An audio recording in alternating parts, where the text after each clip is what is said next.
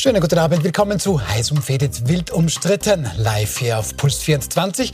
Wir besprechen gemeinsam die drei spannendsten Themen des Tages und das tun wir mit wie gewohnt tollen Gästen. Ich begrüße sehr herzlich Veronika Boran-Mehner, Arbeitsmarktexpertin, Buchautorin, Gründerin und Vorsitzende der Gemeinwohlstiftung Kommun und auch SPÖ-Kennerin. Guten Abend. Hallo, danke für die Einladung. Dann begrüße ich sehr herzlich zum ersten Mal bei uns Peter Pelinker, Topjournalist, Autor, Medienberater, seinerzeit auch sehr geachteter Chefredakteur des Nachrichtenmagazins News. Schön, dass Sie da sind. Danke. Und Matthias Winkler, Chef der Wiener Traditionshotelgruppe Sacher. Und damit hat er mehr als nur ein Haus unter seinen Fittichen und auch Politikkenner. Schön, dass Sie da sind. Guten Abend. Guten Abend, danke. Dann beginnen wir mit unserem ersten Thema. Da sind die Positionen jetzt also bezogen. Die Lager formieren sich. Deklarieren wollen sie sich teilweise zumindest noch nicht. Wir sprechen natürlich über die SPÖ und über das Duell Pamela Rendi-Wagner gegen Hans-Peter Doskozil. Herr Pelinka, in der morgigen Presse, da schreiben Sie, SPÖ Ende fast gut, aber vieles schlecht. Wieso? Jetzt ist ein Ende der Misere absehbar.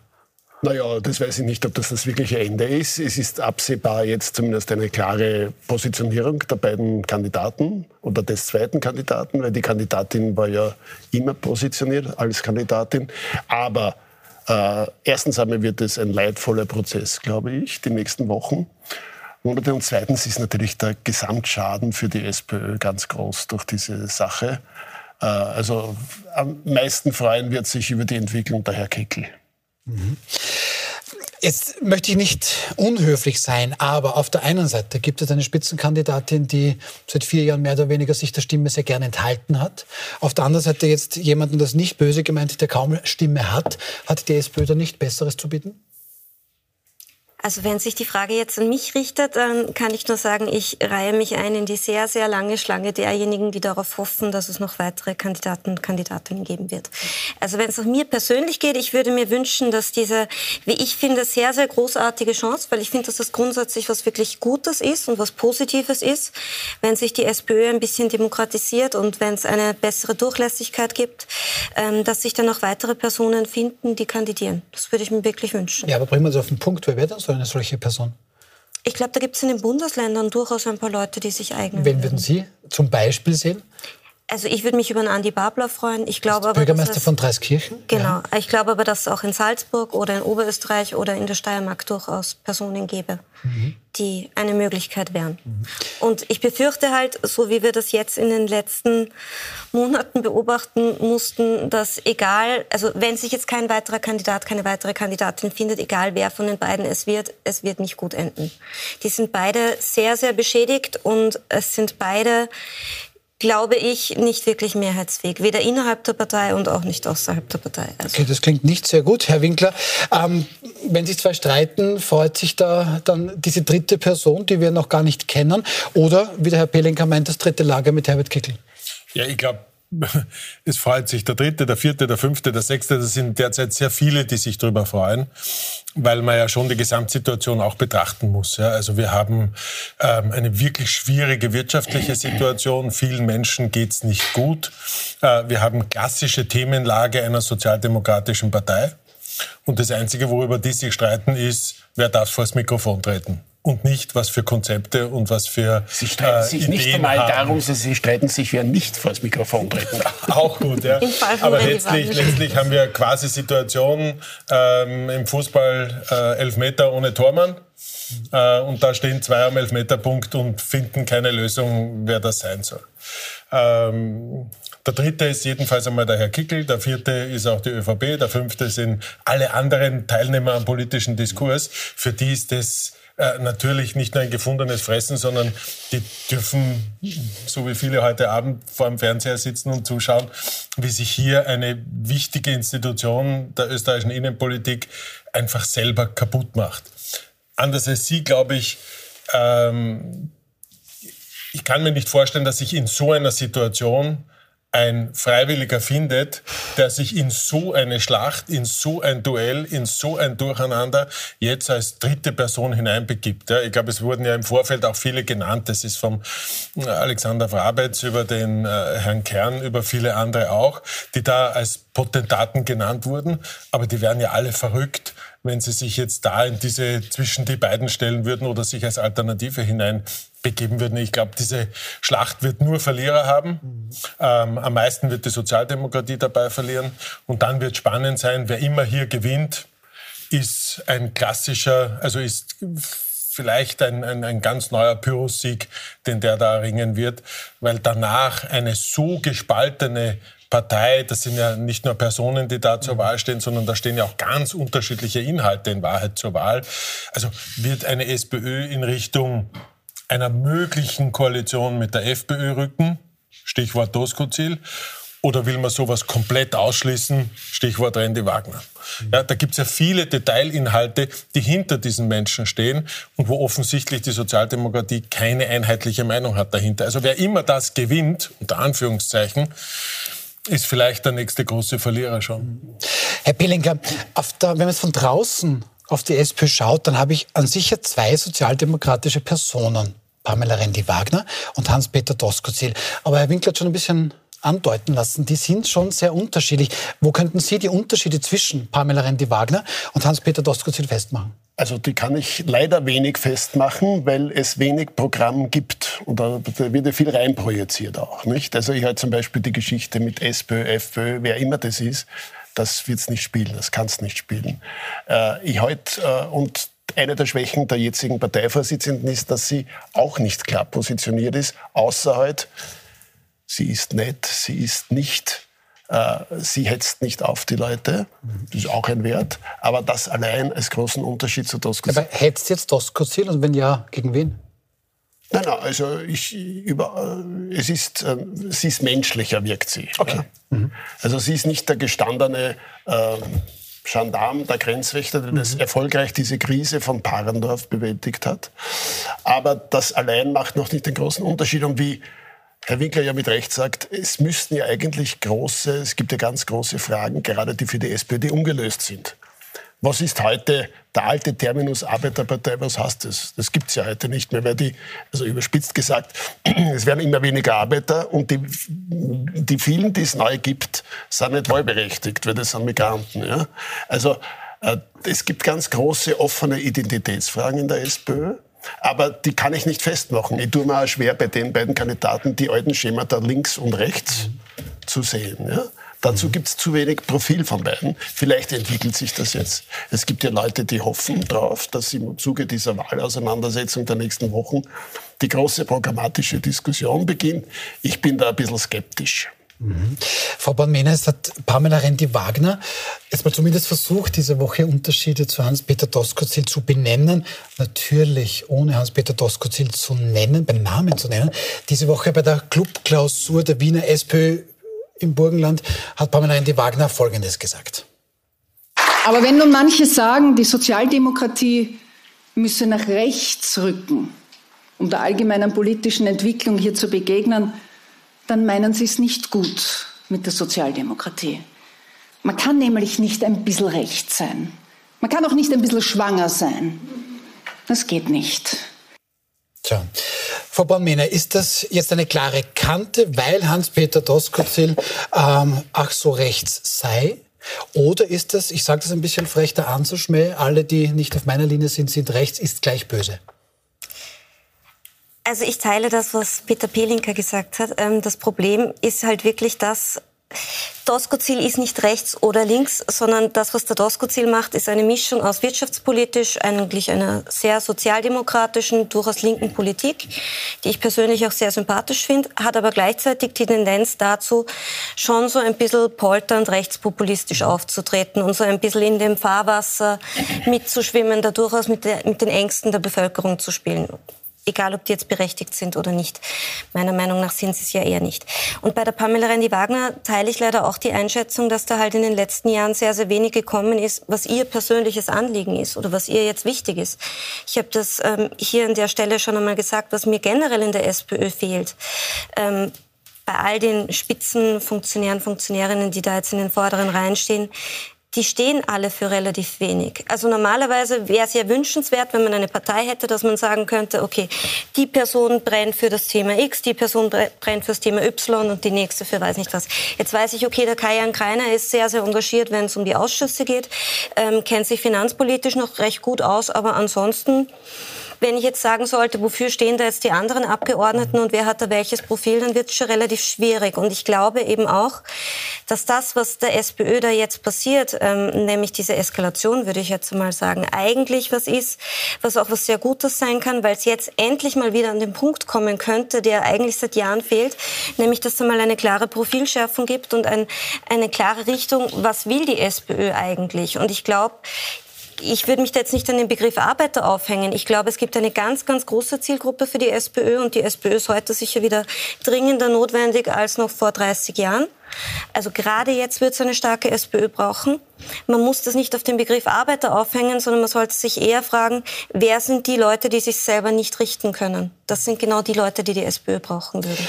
Und für die Leute würde ich mir wünschen, dass die SPÖ wieder mehr brennt und dass die Personen, die sich da in den vorderen Reihen bilden, und da, da geht es nicht nur um die Vorsitzende, den Vorsitzenden, sondern da geht es in Wirklichkeit um 20, 30 Personen, die die Partei anführen, die sollten wieder klar in eine Richtung gehen, wo erkennbar ist, die wollen sich einsetzen für die Leute, die sich nicht selber richten können. Herr Winkler, jetzt helfen Sie mir. Ich kenne mich da ja jetzt nicht aus. Ich habe es von meinem Pelinker verstanden. Er kann nicht ganz festmachen, wofür Pamela Rendi-Wagner steht. Die hat jetzt aber schon viereinhalb Jahre Zeit, um das zumindest ein bisschen mal unters Volk zu bringen. Wie ist es auf, also auf der einen Seite? Eine SP unter Pamela Rendi steht für, weiß man nicht, aber unter Hans-Peter Doskozil wäre sie offenbar rechts. Das ist die Wahl? Ähm, sehr stark reduziert, ähm, mag, das, mag das auf den ersten Blick so sein. Ich glaube, diese Auseinandersetzung zeigt letztlich die Zerrissenheit der Partei und über viele Jahre nicht geführte Diskussionen und über viele Jahre nicht, äh, auch nicht zum Punkt gekommen. Was sind die Fragen, die uns heute und morgen beschäftigen werden und was sind unsere Antworten darauf? Und da ist egal wer da vorne steht, ob Doskozil, ob Randy Wagner oder sonst jemand, das Problem gibt es ja schon länger, das ist letztlich beliebig geworden. Äh, und darauf gibt es keine ernstzunehmenden Antworten. Die FPÖ reduziert es auf zwei, drei Themen, gibt darauf populistische und sehr einfache Antworten, die natürlich so nicht stimmen, auch nicht stimmen können.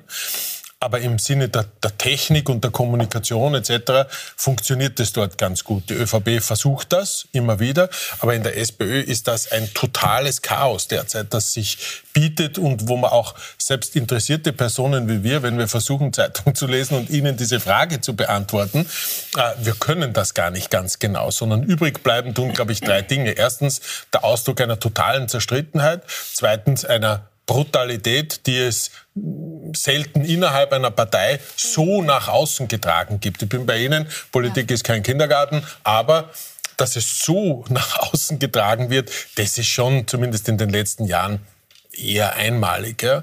Und der dritte Punkt, der übrig bleibt, ist, ähm, wie, soll das, wie soll das ernsthaft weitergehen, in, egal welches Szenario Sie nehmen. Es gewinnt Randy Wagner oder es gewinnt Dosko Ziel.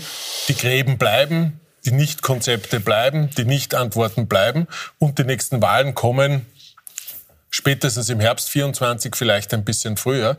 Das heißt, die Zeit, die Partei inhaltlich wieder zu erneuern und Konzepte zu finden, das braucht man auch jede Menge Diskussionen und da gibt's Gremien und so weiter. Da tickt die Uhr derartig schnell, dass ich mir nicht vorstellen kann, dass bis zur nächsten Wahl eine Sozialdemokratie so dasteht, dass sie ernsthaft erfolgreich sein kann. Und da ist sie ausschließlich selber schuld. Und das ist schon ein Drama, äh, wenn man, wenn man, egal ob man sie wählt oder nicht, aber wenn man da zuschaut, ähm, das ist schon einmalig. Wenn ich da nur ganz ich, kurz ein... Der Herr Bellenker ja. wollte... Ja. Nein, ich wollte nur sagen, äh, wir leben in einer sehr schnelllebigen Zeit. Ich kann mich erinnern, vor circa einem Vierteljahr lag die SPÖ bei 30 Prozent in den Umfragen. Und dann haben selbst viele Leute, die Randy Wagner kritisch oder skeptisch gegenüberstanden, gesagt, na ja, vielleicht wird die doch Bundeskanzlerin. Das war vor vier, fünf Monaten noch der Fall. Dann kam unter anderem das Ausländerthema, dann kam diese interne Auseinandersetzung. Das heißt, es kann sich auch rasch verändern, die Sache. Trotzdem bleibt bestehen der Bestand. Die Sozialdemokratie hat die Elfmeter, die am Tisch liegen, in keiner Weise noch verwandelt. Ja? Die ist nicht einmal noch zum Elfmeterpunkt gekommen. Ja? Und streitet, wo total Streitet absurd jetzt. Ja? Mhm. Äh, aber das kann sich ja wieder ändern, glaube ich. Wenn, wenn zum Beispiel die das schaffen, die zwei, weil es werden le leider oder Gott sei Dank, mir ist das in dem Fall nicht so wichtig, es wird es unrealistisch, dass ein dritter Kandidat jetzt auftaucht. Ja? Was, wie, wie soll er das begründen, wann soll er das machen? Also ich glaube, es werden die zwei bleiben, die am Tapet stehen. Vielleicht gibt es noch einen dritten, der einen Zählkandidaten macht, aber eine, also niemand ernsthafter wird es sein, mit ernsthaften Chancen. Und dann äh, gibt es eine A-Chance, also ich fürchte nur, die zwei werden das nicht machen. Aber äh, wäre ich der eine oder der andere Kandidat, die das sagen, ich bilde jetzt mein bestes Team und du, und das ist der andere, bist Bestandteil des besten Teams. Mhm. Also du bist meine Gesundheitsministerin, du bist mein Sicherheits-, Polizeiminister mhm. oder bleibst äh, erfolgreicher Landeshauptmann. Äh, aber das hat schon begonnen gestern zum Beispiel. Warum sind die nicht zu zweit auf der Pressekonferenz gewesen? Wenn das so einhellig alles war, wie Sie dargestellt haben und einstimmig, wäre das doch gut gewesen, wenn neben der Rente Wagner hat er ausgezielt Deutschland und verkündet, nächste Woche werden wir uns klarer werden, wie wir das abwickeln oder so. Ja? Also das sind so einfach kommunikationspolitische Fragezeichen, die sich mir stellen, äh, dass ich nicht weiß, ob die da rauskommen aus dem. Frau Baumänner, Sie wollten noch was, ja. was sagen? Ja. Ähm nur um, um da kurz anzuschließen, ich glaube, ob die da zu zweit oder alleine stehen, ist eine Frage der Inszenierung, ja. die aber de facto genau nichts wäre. Ja, das wäre schon ein Zeichen, wenn man das gemeinsam, ja, oder? Aber das Nicht? kauft ihnen ja niemand mehr ab. Also, als ob okay. sich die jetzt innerhalb von fünf Minuten versöhnen würden, das halte ich für, ja, das kann man probieren, aber das, das ist auch das, worauf ich hinaus will. Egal, wer von den beiden ähm, da jetzt gewinnen wird, die Person ist stark beschädigt und ist in der öffentlichen Sympathie wahrscheinlich mehr als angeschlagen und dementsprechend wäre es ein Desaster bei der nächsten Wahl. Also die Frage ist, wie begründet man das, wenn man jetzt kandidiert? Naja, wenn man, wenn man jetzt keinen besseren findet oder keine bessere findet und eine dritte Person findet, dann hat man wirklich das Problem, dass die nächste Wahl ein Desaster werden wird. Und ich glaube, was die SPÖ, und da wollte ich bei Ihnen anschließen, was die SPÖ einfach auf bundespolitischer Ebene in den letzten Jahren wirklich verabsäumt hat, war zu sagen, für wen sie sich einsetzen will. Also man kann es halt nicht allen recht machen. Man kann nicht irgendwie ein bisschen die mitnehmen, die, die Ängste haben und ähm, die, die sich von Menschen aus anderen Ländern bedroht fühlen. Und man kann es aber umgekehrt auch nicht so machen, dass man sagt, okay, wir, wir nehmen jetzt die Bildungsbürgerlichen und die Akademikerinnen alle mit, die in ihren Einfamilienhäusern wohnen oder in ihren Eigentumswohnungen im siebten Bezirk. Und man kann aber dann nicht gleichzeitig irgendwie sagen, und ähm, die Arbeiterpartei ist immer auch noch, obwohl man zum Thema Arbeitsmarktpolitik eigentlich nicht mehr viel zu sagen hat. Also man müsste sich halt mal darauf besinnen, wen man vertreten will, das klar benennen und dann halt auch die entsprechenden Forderungen aufstellen. Aber dann glaube ich auch, nur ganz kurz abschließend, dass man das relativ schnell wieder reparieren könnte. Also ich glaube, die Leute lechzen ja quasi dann danach, dass da endlich mal wieder jemand kommt, der sich für sie einsetzt. Also, also, also Herr Winkler, wenn ich jetzt an, an Ihre Branche denke, ähm, ich stelle mir jetzt gerade vor, ich müsste dem Sacher erklären, wie man eine Kaffeemaschine einschaltet, weil das funktioniert jetzt leider Gottes nicht. Und Sie müssten jetzt dann auch überlegen, wo Sie Ihre Sachertorten einkühlen und so bedient man einen Kühlschrank. Ähm, ist das, was die Frau Born-Mehner es beschreibt, nicht die Kernaufgabe einer jeden Partei zu überlegen, was ist mein Programm, welche Menschen möchte ich ansprechen. Die SPÖ hat im Grunde in den letzten vier Jahren aus meiner Sicht ein Programm gehabt, wir sind besser als die, die gerade regieren, aus, oder? Ja, also es wäre wieder, wieder vergleichbar mit, mit dem, was ich Anfang gesagt habe. Alle wollen Kaffee, weil sie müde sind. Alle wollen Schokolade, weil sie ein Stück Freude mitessen wollen. Und bei uns streiten die Kellner, wer es servieren darf. Äh, oder wir sind uns noch gar nicht ganz sicher, ob wir Kaffee und Originalsachertorte auch wieder anbieten wollen. Ungefähr so ist die Situation der SPÖ derzeit. Würde sich eine Firma so aufführen, unter Anführungszeichen, werden beide CEOs oder beide Geschäftsführer sofort hinausgeschmissen äh, und die gesamte Marketingabteilung dazu. Also das, was wir, das, was hier sichtbar wird, und wenn wir zurückdenken, was war vor vier Monaten, was war vor sechs Monaten etc., das ist ja schon ein langer Prozess, wo einfach nichts mehr ging. Und selbst wenn jetzt der eine oder der andere eine klare Mehrheit jenseits der 80 Prozent bekäme, die Probleme innerhalb der Partei bleiben, weil was immer angesagt wird, hat ja noch keinen Diskussionsprozess, äh, der von den Mitgliedern dann auch mitgetragen wird. Also all diese Dinge sind, glaube ich, nicht schnell machbar. Ich glaube, dass es eine erfolgreiche Antrittspressekonferenz des jeweiligen Siegers geben kann, aber die Debatten im Hintergrund laufen ja weiter. Mhm. Und das wird Zeit brauchen, das wird herausragendes Management brauchen, um das auch hinzubekommen. Jetzt kann man die Qualitäten der Kandidatinnen, der Kandidatin und des Kandidaten diskutieren. Also da tritt schon einmal auf der burgenländische Polizist gegen die Wiener Ärztin. Da tritt einmal Mann gegen Frau. Da tritt, ich bleib dabei, FPÖ-Möglichmacher oder zumindest Denkbarmacher gegen striktes Nein, das findet mit uns nicht statt. Also das sind schon sehr viele Dinge sehr, sehr unterschiedlich und beides hat Follower, würde man fast sagen. Ob, ob sich das bis zu einem nächsten Wahltermin äh, als glaubhafte Alternative zu den anderen Parteien bei noch einmal aufgelegtem Elfmeter, weil ich glaube, die wirtschaftliche Situation wird schwierig bleiben. Viele Menschen werden weiterhin Sorgen und Probleme haben, wie der morgige Tag oder die nächste Woche ähm, überlebbar oder auch finanzierbar sein wird, sagen wir so.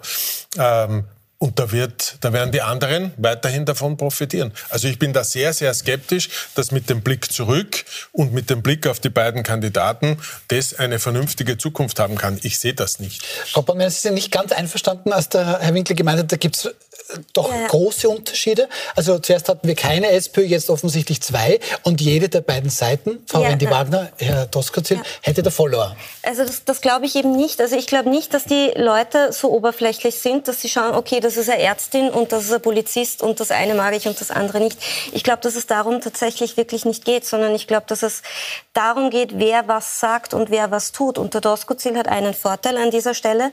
Der hat als Landeshauptmann was gemacht der hat was, wo er sagen kann, okay, diese drei, vier Geschichten, sei es die, die Anmeldung, also die Sozialversicherung und die Anstellung von den pflegenden Angehörigen oder sei es Rekommunalisierungsmaßnahmen, wo manche jetzt irgendwie sagen, okay, der, der alles, was vorher privatisiert wird, wird von dem jetzt wieder verstaatlicht. Aber da sieht man schon irgendwie, okay, der, der hat was getan.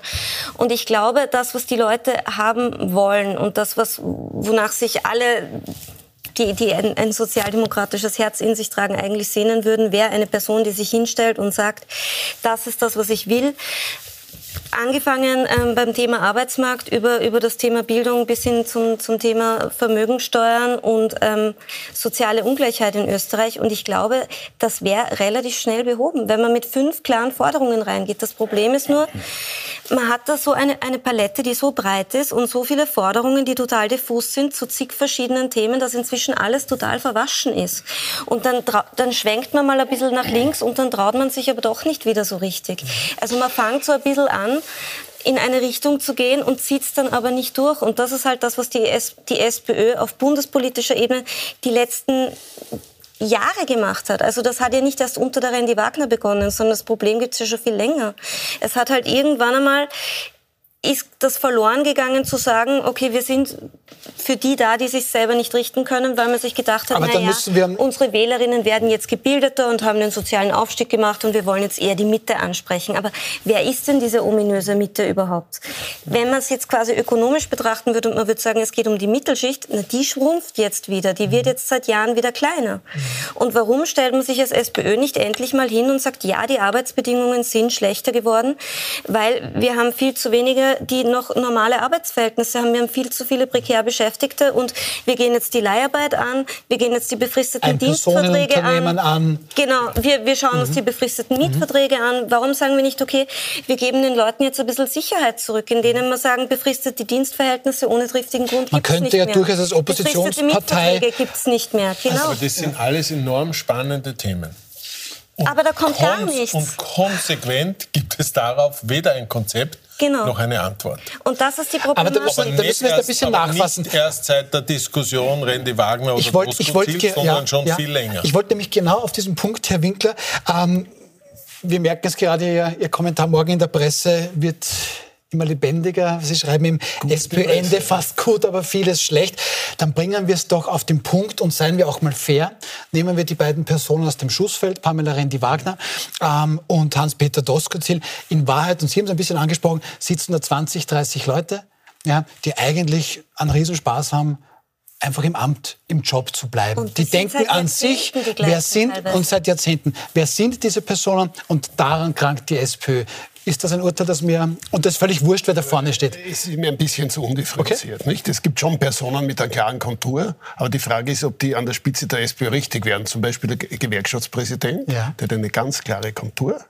Der weiß aber auch, es ist nicht so gut, wenn er äh, am, am, weiten Land mit seinem breiten Wiener Dialekt. Äh, das sehr finde ich sehr sympathisch. Äh, außerdem ist er Austria-Präsident gewesen, also schon deswegen.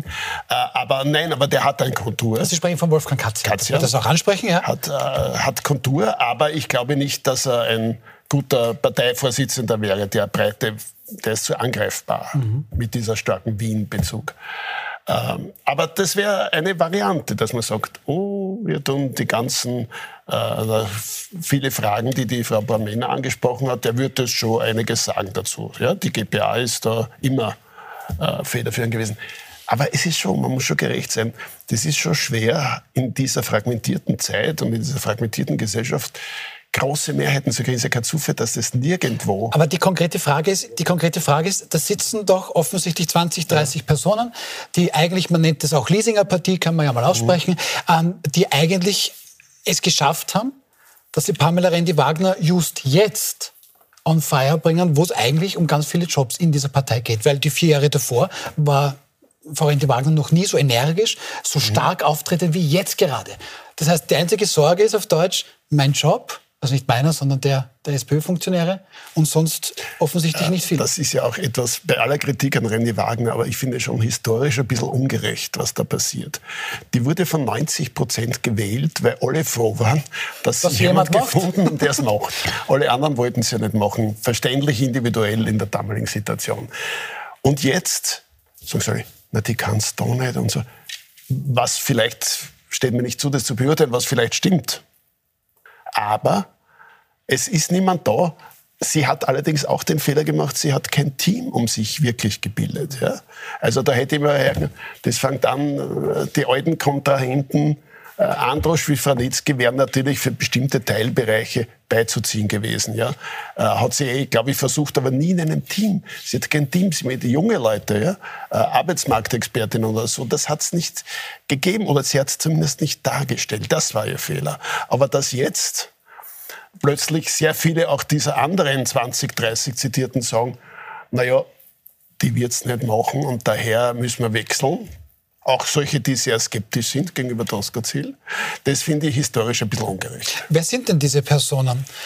Es bringt offensichtlich nichts, wenn das Team nicht spielen möchte, dann bringt es gar nicht so viele Trainerinnen, den Trainer auszutauschen. Wer sind denn diese Leute, die offensichtlich die SPÖ da ja, nicht optimal genug führen? Ja, man muss sich ja nur anschauen, wer in den Gremien sitzt und wer die führenden Persönlichkeiten dort sind. Und da also Christian Deutsch, der Bundesgeschäftsführer? Natürlich. Und wenn es nach mir geht zum Beispiel, ich wäre ja über, überhaupt dafür, dass alle Spitzenpositionen in der Sozialdemokratie mhm. gewählt werden müssen. Weil dann hätte sie auch grundsätzlich eine andere Personenzusammensetzung. Und dann wäre es ja dann tatsächlich so, dass die Leute, die wichtige, relevante, schwerwiegende Positionen einnehmen, vorher mal erklären müssen, warum sie diese Positionen einnehmen wollen. Jetzt abgesehen davon, dass sie den fünften Titel haben, weil das das Problem, was es in der SPÖ ja auch gibt. Die meisten sind Multifunktionärinnen. Das heißt, sie machen so viele Funktionen gleichzeitig, dass sie für keine wirklich Zeit haben und keine richtig gescheit machen, ähm, dass sich wirklich eine Person hinstellen müsste und sagen müsste, ich möchte Bundesgeschäftsführerin werden, weil ich möchte innerhalb der Partei zum Beispiel die Digitalisierung angehen und endlich einmal wissen, wie erreiche ich eigentlich meine Mitglieder. Oder ich möchte zum Beispiel im Arbeitsmarktsprecherin werden ähm, und, oder Sozialsprecherin für die SPÖ werden, weil mir ist es besonders wichtig, dass die Alleinerzieherinnen, die besonders armutsgefährdet sind, oder dass die, Alt, die, die, die jetzt in der Altersarmut sind, die älteren Frauen besonders vertreten werden.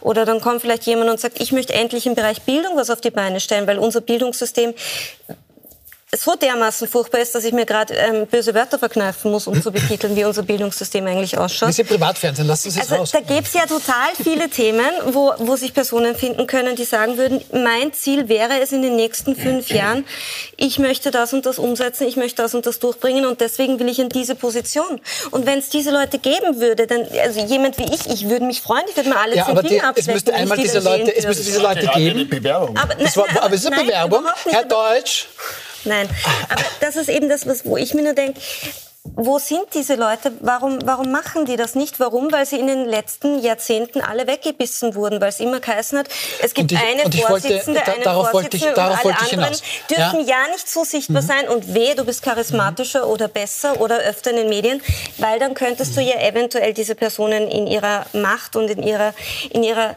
Gesetztheit gefährden. Und deswegen wurden Leute, die viel Potenzial hatten, die gut waren, die großartige Dinge gemacht haben, Niki Kowal zum Beispiel, war ja vor kurzem, 8 war vor kurzem hier, ja. Ähm, das wäre ja jemand gewesen, ich meine, der hat in Wien Sachen auf den Boden gebracht, da haben andere mit den Ohren geschlackelt, weil sie nie gedacht hätten, dass sowas jemals durchgeht. Ich meine, gegen den Michi Häupl sowas wie das Glücksspielverbot durchsetzen, ist ja nicht nix.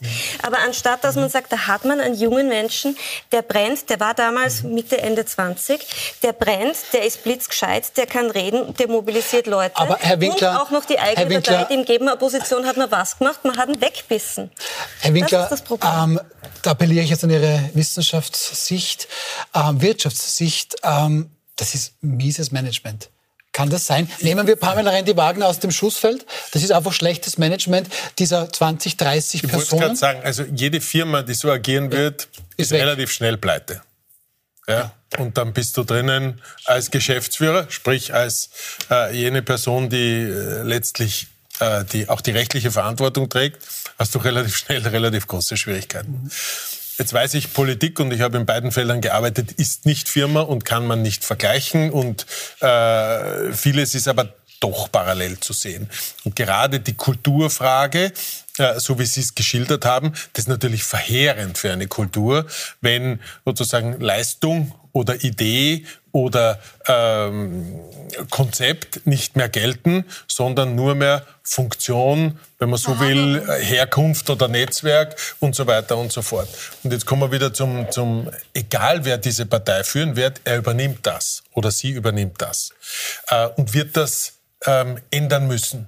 Und jede Kulturveränderung dauert lange. Nein. Und, äh, oh ja, also ich bin mir ganz sicher, also wenn, wenn, wir über, wenn ja. wir über viele Jahre, und das lässt sich ja beobachten, und da gibt es ja x Beispiele, Sie haben sie alle genannt, über viele Jahre eine Kultur so gelebt wird und so prägt, wie auch, in welcher anderen Firma oder Partei wäre diese Auseinandersetzung möglich, wo der eine über den anderen einen Heckenschützen sagt mhm. und so weiter und so fort. Ich will das gar nicht alles mehr aufwärmen, wir haben es zur Genüge gehört. Bei den Grünen gab es sowas auch. Zu glauben, mal. dass das jetzt schnell erledigbar ist, ich glaube, das wird nicht funktionieren. Und das, was wir sehen, ist das Herausappern, wie man so schön sagt, also das Sichtbarwerden all dieser Probleme. Ich glaube halt nicht, dass das schnell lösbar ist. Das kann man überpinseln, das kann man wahrscheinlich in drei, vier Pressekonferenzen überspielen, aber das Kernproblem wird bleiben.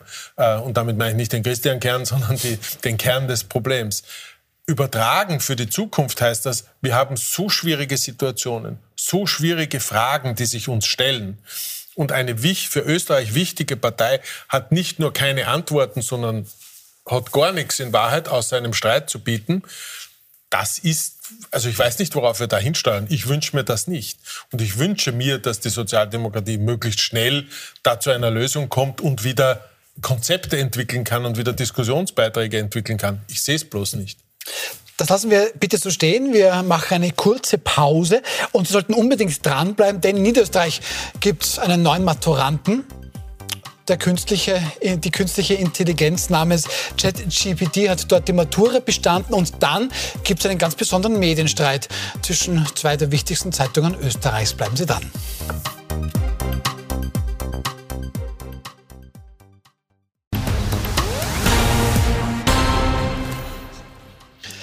Willkommen zurück bei Wild umstritten. Wir haben in der Werbepause gerade besprochen, dass wohl viele Parteien in Österreich so manche Probleme haben. Aber lassen wir mal die Parteienlandschaft fürs Erste gut sein und schauen zu unserem nächsten Thema.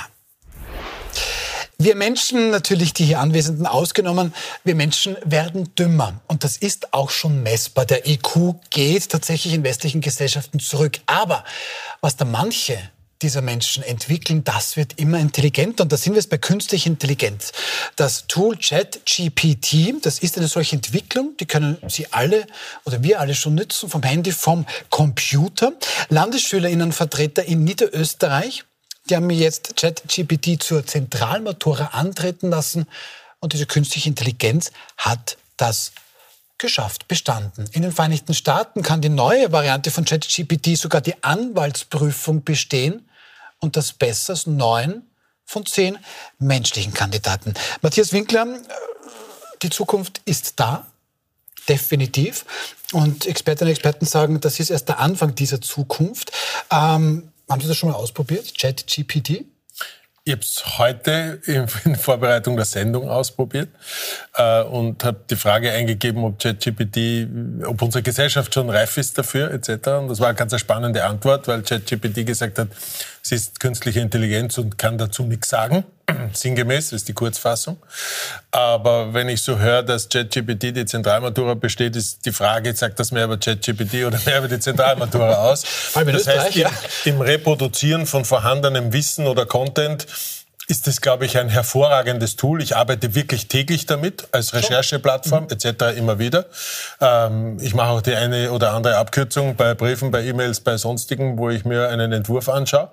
Und das ist immer ein spannendes Gedankenanregen. Aber ich gehöre nicht zu denen, die sagen, da kommt jetzt etwas ganz Bedrohliches, Gefährliches oder sonst irgendwas auf uns zu, sondern da kommt ein wunderbares Tool, äh, das wir sinnvollerweise gut nützen können, auf uns zu. Ich finde großartig, dass es das gibt.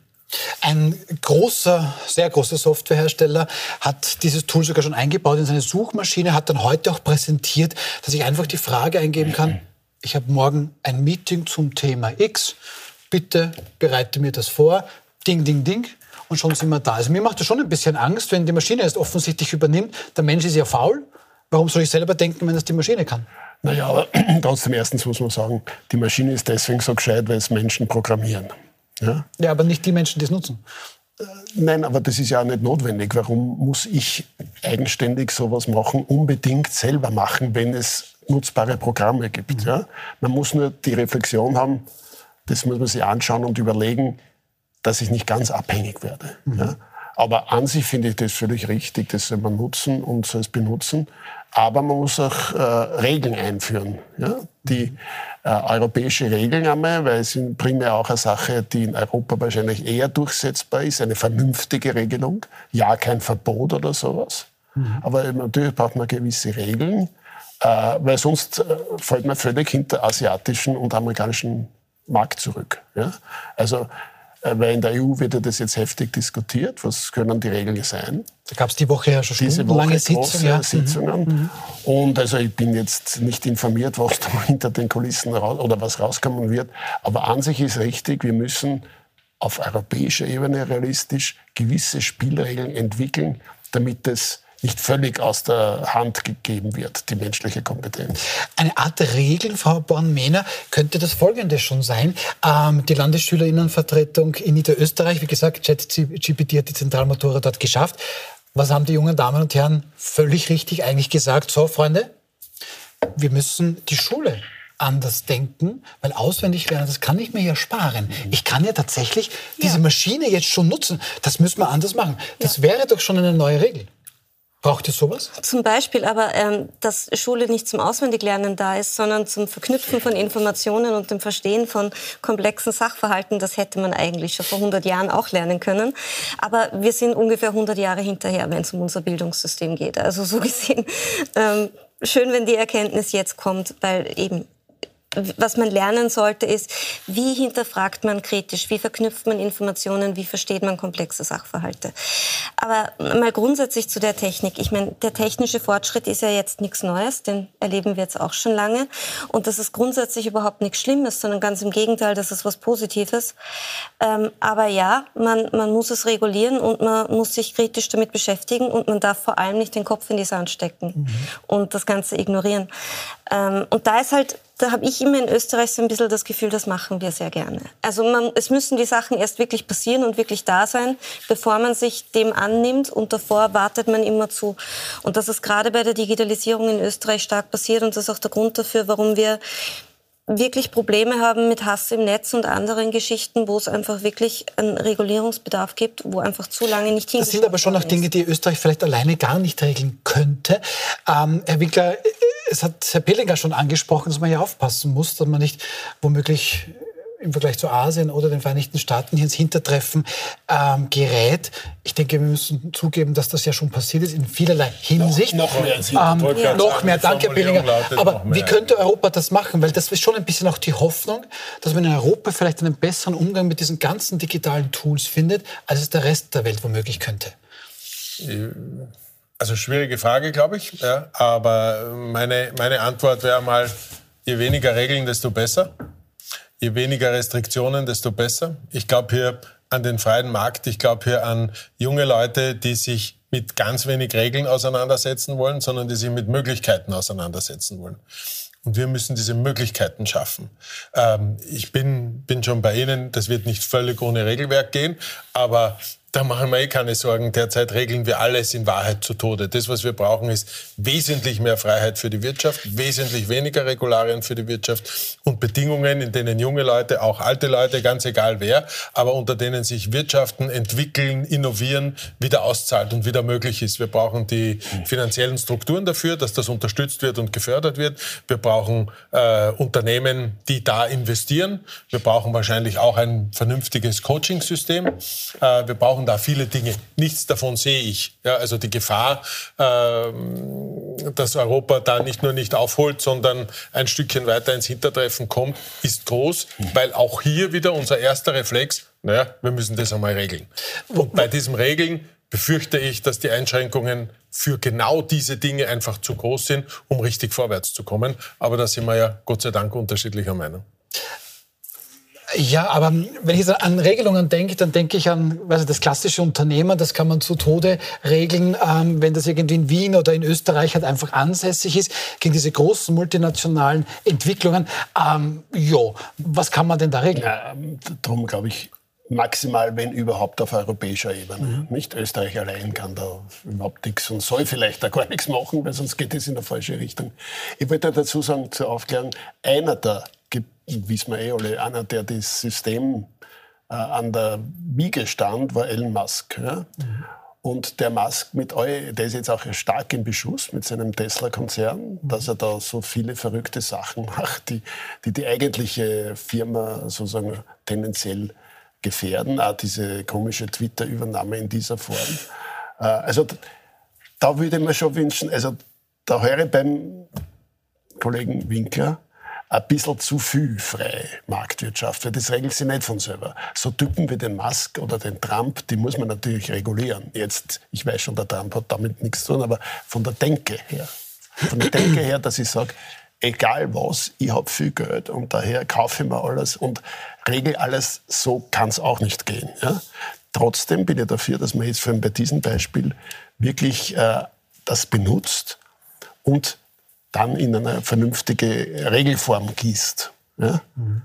Äh, wie die konkret ausschaut, weiß ich auch nicht. Ich bin Gott sei Dank oder leider auf keiner europäischer Ebene, dass ich weiß, was da für Vorstellungen sind. Ich glaube, dass sie versuchen, es in verschiedene Sektoren zu gliedern und dann je nach Sektor sich anzuschauen, wo brauchen wir da Regeln, wo lassen wir es laufen. Äh, auf jeden Fall muss im Prinzip sein, sind wir froh, dass wir das haben. Mhm. Also eben künstliche Intelligenz, die da ja mehr oder weniger am Anfang steht. Da wird auch noch vieles in den nächsten Jahren kommen. Wir werden das natürlich ähm, quasi im Blick behalten. Und damit schauen wir zu unserem abschließenden und dritten Thema des Tages. Zwischen Kronenzeitung und dem Kurier scheint ein veritabler Streit entbrannt zu sein. Kurier-Chefredakteurin Martina Salomon, die richtet der Krone bzw. ihren Journalistinnen und Journalisten via Facebook aus, Zitat, wer freiwillig Krone liest, dem ist eh nicht zu helfen. Manches in der Zeitung sei Kraut und Rüben und außerdem sei die Krone Mitschuld an der Technik- und Wissenschaftsfeindlichkeit im Land. Pikant, Krone und Kurier betreiben ja gemeinsam ähm, das Verlagshaus Mediaprint. Herr Winkler, ich versuche das ganz gerne wieder ein bisschen auf Ihre Branche zu bringen, wenn das Hotel Bristol, das gehört ja auch zu Ihnen quasi, jetzt über der Sache unschöne Sachen sagen würde, wir in Bristol haben die besseren Würstel. Ähm, wie würde man dann im Sacher reagieren? Also ich würde mal anrufen, nicht in den Medien, sondern ich würde mal anrufen oder in dem Fall sogar hinübergehen und würde sagen, was denn da passiert ist, warum er denn so, äh, so einen meiner Meinung nach völlig sinnlosen Streit äh, dann auch noch in, den, in die Öffentlichkeit zerren muss. Ich glaube, ich weiß es nicht, aber es ist der Martina Salomon heute im Laufe eines Chats vielleicht etwas, etwas die Emotion durchgegangen und vielleicht auch zu viel gesagt worden. Aber ähm, dass sich zwei Medienhäuser im kleinen Österreich, die no, oder zwei Zeitungen im kleinen Österreich, die noch dazu im selben Medienhaus sind, jetzt sich öffentlich eine Debatte liefern, ähm, das kann nicht gewollt sein. Ich äh, versuche es positiv zu, zu formulieren. Das kann nur passiert sein. Den Sinn macht das gar keinen. Ja, und ist wiederum, wenn wir es übertragen auf, auf, eine, auf eine Wirtschaftswelt oder auf eine Unternehmenswelt, ähm, zu setzen sich Unternehmen untereinander auch nicht auseinander. Also ich würde über keinen, meine Konkurrenten oder freundlichen Mitbewerb, wie man das so sagt, in der Öffentlichkeit äh, so etwas sagen. Das ist ein wichtiger Punkt, Herr Winkler, weil wir haben gerade vorher jetzt über neue Technologien gesprochen. Scheinbar werden die Technologien, die schon da sind, nicht optimal verwendet. Ähm, Sie waren Chefredakteur beim Nachrichtenmagazin ähm, News von einem Chefredakteur, einer Chefredakteurin würde ich schon erwarten, dass eine gewisse Medienkompetenz da ist. Wenn es die Kurierchefredakteurin zur Krone rüberschießt, äh, wer freiwillig Krone liest, dem ist eh nicht zu helfen, ortig wenig Medienkompetenz. Sie auch?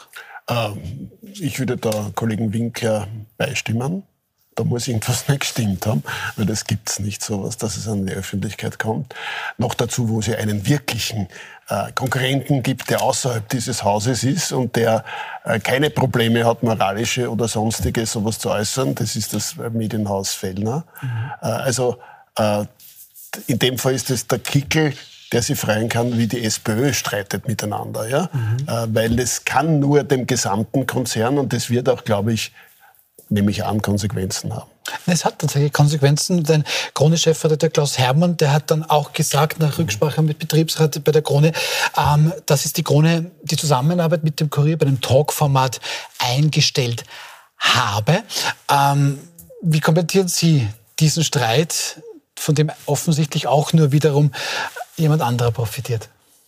Ich glaube, das ist ein bisschen ähnlich wie bei der SPÖ. Also ich glaube, dass dieses öffentliche Trauerspiel eigentlich zeigt, wie in was für einem desolaten Zustand die österreichische Medienlandschaft mitunter ist. Also ich befürchte, dass der politmediale Komplex da halt schon gewisse Gemeinsamkeiten aufweist und dass es um die österreichischen Medien auch nicht ideal bestellt ist. Was, was damit zu tun haben kann oder sicher damit zu tun hat, dass es eine wirtschaftlich äußerst angespannte Situation ist, dass der Markt sehr konzentriert und sehr klein ist, dass der Druck extrem hoch ist und dass da mitunter nicht besonders rational, sondern eher emotional agiert wird und dass aber tatsächliche Probleme, die im Mediensektor in Österreich ja de facto auch schon seit Jahren auf dem Tisch liegen, wiederum von der Politik nicht angegangen werden. Stichwort Medienförderung zum Beispiel. Darf ich dazu was sagen? Wir haben in Österreich so herausragende Gastronomiebetriebe, auch weit außerhalb unserer Häuser.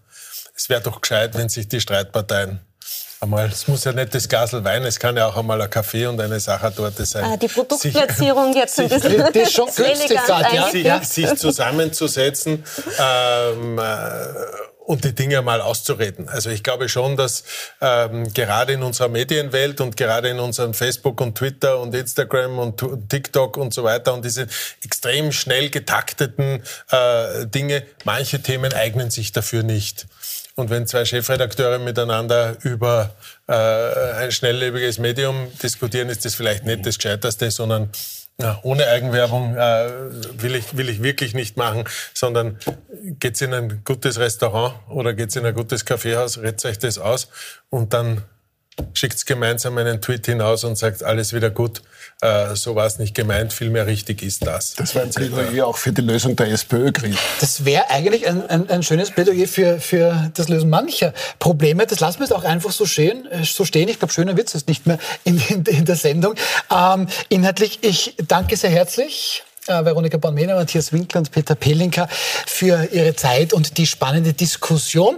Für Sie habe ich jetzt noch die Info, wie es bei Wild umstritten weitergeht. Am kommenden Montag begrüßen wir Ex-Grünen-Chefin Eva Klawischnik, Ex-Gesundheitsministerin Andrea Gdolski und Top-Journalistin Anneliese Rohrer.